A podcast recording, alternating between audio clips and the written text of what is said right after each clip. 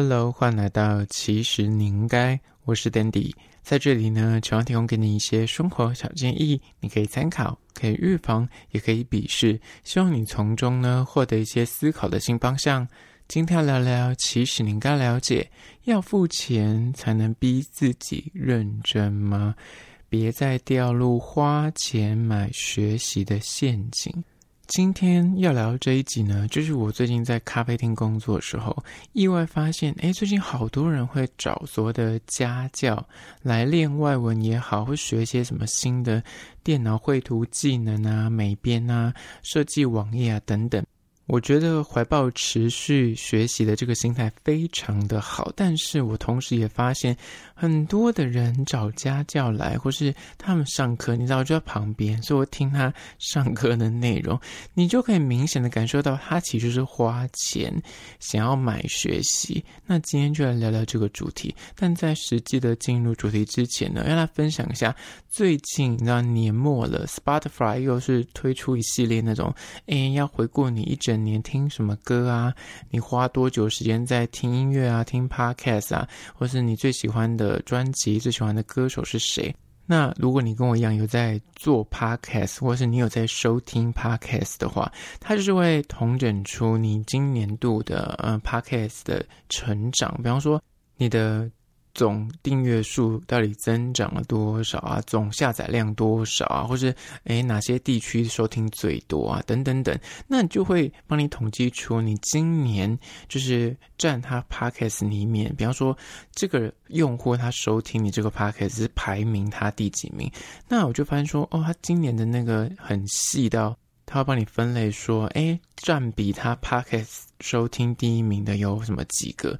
那我就发现我们村有八十个是铁粉，就是排名他们第一名，然后有三四百个是他们的前五名还前十名，然后有什么前二十名又是接近一千人这样子，你就觉得哇，真的是感谢。各个听众就是长期以来的收听，现在在收听的你，我相信你应该也是铁粉之一，可以到 IG 那边告诉我说，诶，你是谁？那你平常都收听哪一类的节目？可以让我节目做得更好，让我在未来可以做一点调整。因为毕竟现在已经走到了一千一百四十二集，就觉得诶，内容啊主题不确定，大家是否会觉得我听腻了，我就是受够了，就是这些东西一直不停的重复出现，或是。你其实比较想听某一类的节目，但是我可能最近做的节目类型没有打到你的心，那你可以给我一点小小的意见。好，那回到今天的主题，不要再掉入花钱买学习的这个陷阱。第一点就是补习这件事情，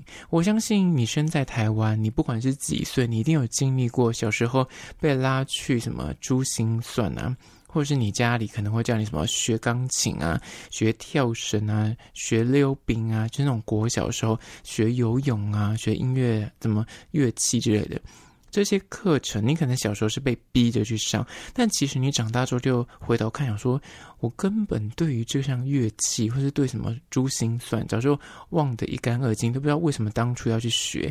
但因为当年就是年纪很小嘛，你自己没有主控权，你未成年，父母叫你做什么事，你就是得依照他的安排去执行。但长大之后呢，你会发现很多就是很大学或出社会之后，你可能就觉得说，我好想学吉他，我好想练外文，我好想练某一种什么国标舞或街舞，你就自己花钱去学。但其实你可能上了前面几堂课，你就发现说，哎，这种补习班，他的比方学韩文，我之前也学过韩文，但我的目的很明确，我就是只是要。认得字，我只要会看得懂那个字，会念就好了。但实际上，你要叫我去跟别人对话或是什么练他的文法，因为我基本上不会用到。为什么当初去学韩文？是因为我想要去韩国批货的时候，看地铁或是看那个店名。至少我可以念得出来这个店名，跟记得这个店名叫什么名字。因为在学韩文之前，我真的看那个字，我完全不知道它什么意思。而且它那个一横一竖一个圆圈，说实在，如果你没有去念它的那个发音的话，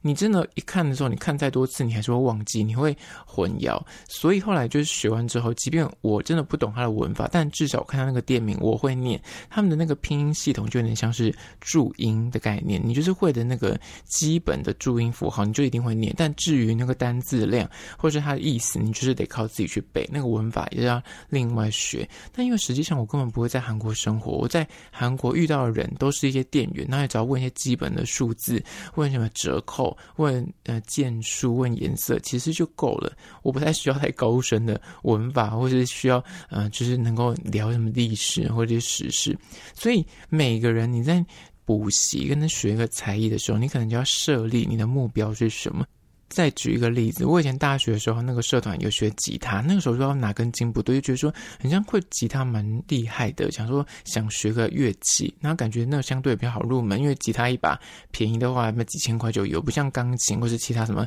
萨克斯风什么这些，你就要砸大钱。吉他相对而言是相对比较。啊、便宜的乐器，那时候去学，因为他社团可能交一点点的那种什么社费就可以学习。刚开始学，你就觉得诶蛮有趣的，因为那种新鲜感。但久了，你得要靠自己回家的练习，那才是重点。你在课堂上面教你再多，那都是枉然，因为你如果回去没有练习，就是会忘记。那讲到这种补习的事情，大家一定有补过什么国文啊、英文啊、数学，或是你有念什么国高中那种所谓的全科班。很多人去补习，你看你身边有些同学，他们真的把那边当成是社交场合，而不是真的去念书的，去谈恋爱的，去呃想说，哎，我同学要去补习，那我也要去，否则这样我跟不上大家，否则你就去没有话题聊，大家就说昨天那么补习班的老师讲了什么东西，我很像就没有那个讲义，我很像就没有办法参与大家的聊天内容，所以很多时候你补习根本不是为了学习，而是为了买学。学习感觉我去补了习，我就会了这个科目。很多人根本觉得补习根本没有在写那个教材，回去也没有在看书，就单纯就是只是补习。那你补习根本无法吸收进去，而这是第一点。很多人会掉入这样的陷阱，就是感觉我去补习啊，我去嗯、呃、念什么外文啊、英文啊补习班、韩文补习班，或是你是国高中生、你是大学生，你想练一个才艺、练一个技能，你就去念补习班。但其实你有没有私下真的去练习或者回去有复习，那才是关键。接下来第二个关于说要付钱才会逼自己认真吗？第二点就是线上课程，最近的线上课程真的非常的多，然后所有的艺人啊、KOL，只要在某个领域算是诶有小小成功，他们就会推出对应的课程。举例，他可能外文能力很好，那他就会推出所谓的外文学习的课程；亦或是他可能本身 KOL 的那个粉丝，或是他的业务处理的很厉害，就是很会招揽客人，然后很会经营自我。那这样子，他也可以推出所谓的网红课程。就这类课程呢，你不能说你买这些课程没有用，就是什么花钱买学习，而是你到底有没有看完？因为有些人就是买了这些课程，他就看了前面第一集，然后是看个五分钟，他就放着，就再也没有去看了。其实这个概念跟买书很像，很多人就是我很爱买书啊，我是一个知识分子，每次去书局我就一定要带个一两本，或是看那个博客来啊，什么成品，就是一定要带书回去。但他的书架上面的书基本上可能都是看一页，或是根本连开都没有开，就是整本原封不动买回来就放到书架上面去，根本没有在。在看，那其实这也是一种花钱买学习，感觉我今天买这本书，我很像是获得这样的知识。我今天买了这个线上课程，即便你根本连点开都没有点开，我们先不论说这个线上课程到底它的实际上的呃内容到底有没有含金量，或者它是否真的可以教授你一些知识。重点是你连点开，你连看都没有看的状况下，那当然就不会拥有。只是大家就是很容易会陷入这种，诶我很像买了这个课程，我就可以变得跟他一样厉害。我很像拥有这本书里面的知识，就自动会汇进去我脑海里面。其实真的是没有，所以。你还是要去回归到说，你今天花了钱，不是说你花钱，它可以让你去哦，感觉然后伤了荷包，你就觉得说，我很想要把它看完，我很想就是要把它读完。但很多人其实他心态上是会被懒惰给打败。我买了书，我买了很多线上课程，但是我连看都没看呢、很多人也是这种心态，所以你应该去回归到到底你是一个怎么样的人，去找到对应的方法来应付自己的懒惰，那才是重点。接下来第三点，关于说不要再掉入花钱买学习的陷阱，就是三，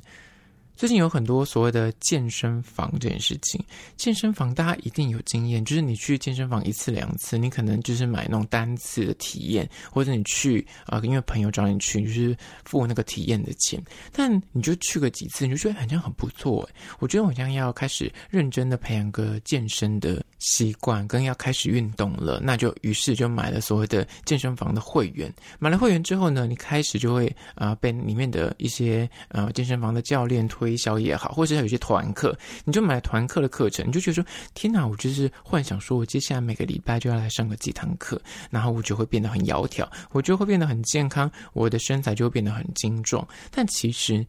花了钱之后，你就发现说，你天气变冷了，你就开始觉得哦，天气变冷了，不想去；下雨不想去；天气好热哦，不想出门；今天工作加班好累哦，不想过去了，算了吧，下次再去。反正那个会费可以无限的延期，或是那个可以就是放着不会过期。就有这种心态，但是你就是花了钱的当下，你就觉得说，很像我就是有伤荷包。我今天付了钱，好像我就会认真。即便说实在的，运动你要在路上跑，你要去弄什么国小啊、国中的超长跑步也是 OK 的，没有规定说一定要在健身房里面跑那个跑步机。但很多人就有这种错误的观念，就是说我就是要花钱，我才会有那种心痛感，就是说我今天钱都花了，我没有用它，我感觉很不值得，所以才会想要去运动。但那其实就是本末倒置，你应该先去回归到你自己的内心，你到底为什么而运动？你为什么而健身？你找到那个目的，反而今天花不花钱不是重点。如果今天你真的很想变得很壮，你真的很想变得很健康，或者想变瘦。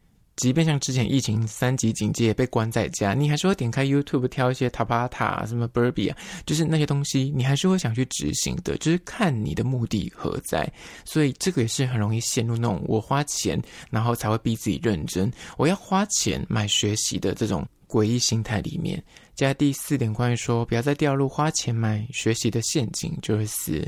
创业培训课程。真的很多人内心就是怀抱着，有一天我就是要自己开店，有一天我就要自己创业当老板。那个有可能是你想要开花店也好，你想要在网络上进一些所谓的微电商，然后就是开一个小小的呃自己的网络的账号啊，有个网页啊，你就可以贩售自己的商品，然后是创立自己的品牌啊，卖什么手工肥皂之类的或蛋糕之类的这些课程呢。乍听之下，你会觉得说很棒啊！就是你在还没有实际上做之前，你应该去学习相关的知识跟技能。的确，我觉得这是一个很棒的起心动念。但问题来了，很多人去上课就是一样怀抱着：我今天花了钱，我就可以变成咖啡大师；我今天花了钱，我就可以变成花艺大师。但其实就是回归到刚刚那句话：你学了之后，你是否有把它付诸于行动，或是你自己是否自己私下会练习？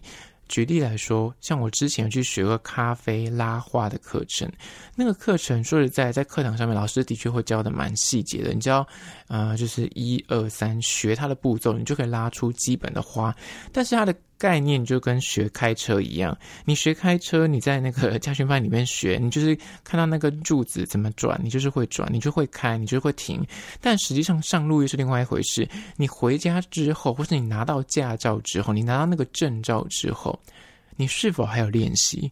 那个才是关键。否则的话，你如果考上驾照，你拿到那个证照，你这辈子就再也没有去碰过它，你就再也没有在私下练习过。叫你真的去开，叫你真的去拉那个花，你也拉不出来。所以，像这种创业培训课程，除非是你已经目标很明确。你已经确定要开店，那你去学这些技能、学这些知识，的确对你未来直接开店是很有帮助的。比方说，他告诉你说：“哎，怎么找店面啊？怎么样行销你的店家？怎样在网络上曝光啊？怎样推广啊？什么之类的，这些东西的确是可以实际直接运用。但如果你只是还在停留在想的阶段，但说实在，有些人就是永远都是在想，他一辈子都不会去执行，那就真的只是花钱买学习，甚至他去听完那个课程，他只是喜欢。在线动上面打卡，然后发个照片说：“哦，我今天来练插花，我今天来练呃，就是什么拉花，然后练什么煮烘焙豆什么之类的。”但其实他根本连那个创业的所有的资金也没有，他根本连创业要怎么创，他其实完全也不想要去啊、找书来看，他单纯就是让上一堂这样的课，他觉得他已经吸收够多的资讯。这就其实有点本末倒置，所以这也是很容易掉入那种，我觉得花钱，我觉得才能够逼自己认真花钱买学习，但其实最终你的目的到底是什么？你可能要先去抓出来。接下来第五点，关于说不要再掉入花钱买学习的陷阱，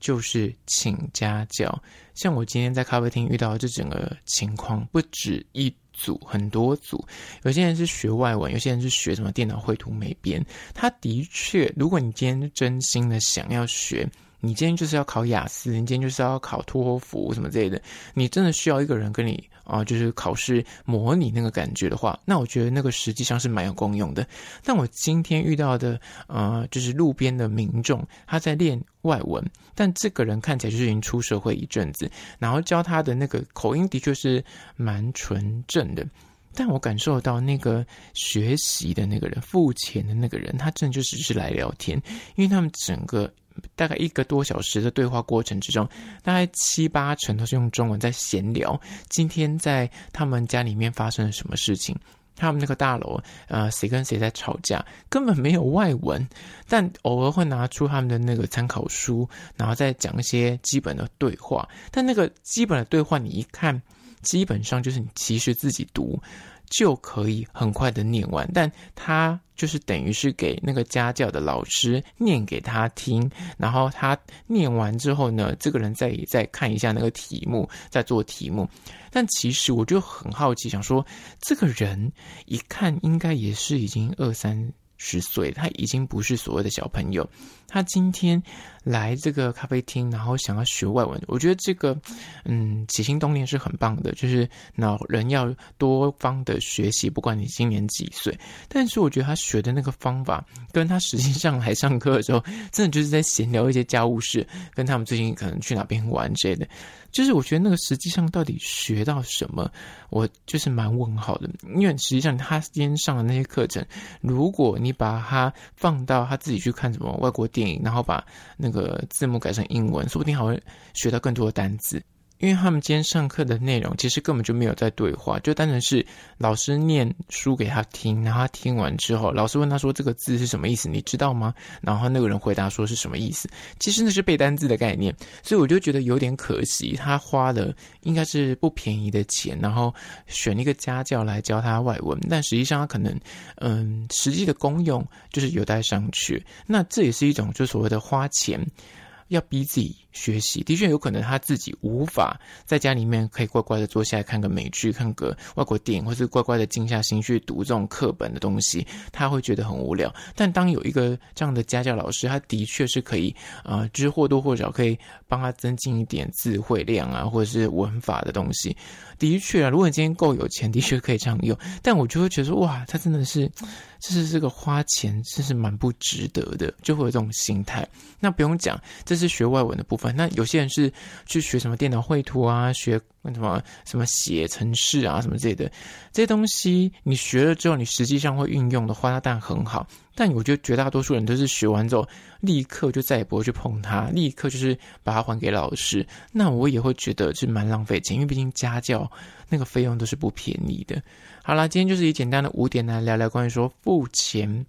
才能够逼自己认真吗？不要再掉入花钱买学习的陷阱，提供给你做参考。最后面呢，我要介绍一间早餐店，叫做甲上烧饼，它算是连锁的那种传统的豆浆店。它的地点呢，是位于士林捷运站往士林官邸的那个方向。它提供各式的那种台式的早餐选项，像是它名字上面就写的烧饼之外呢，还有一些什么卷饼啊、蛋饼啊、萝卜糕啊，就是蛮特别的，有点复合式啊。那它的烧饼的饼皮呢，不会太厚，因为说实在，有些那种路边的烧饼店，他卖那个饼皮就是很厚，之于是很干。你吃一口，你就觉得说我的嘴巴是沙漠，我要大量的喝什么豆浆，大量。喝水，不然就会干到你根本吞不下去。但他们家的这个就是饼皮呢，是很酥脆的，不会过干，而且大小适中。有些那种路边的豆浆店，他卖那个烧饼，可能就是主打一个 CP 值很高，有够大一份。你想说到底谁吃得完？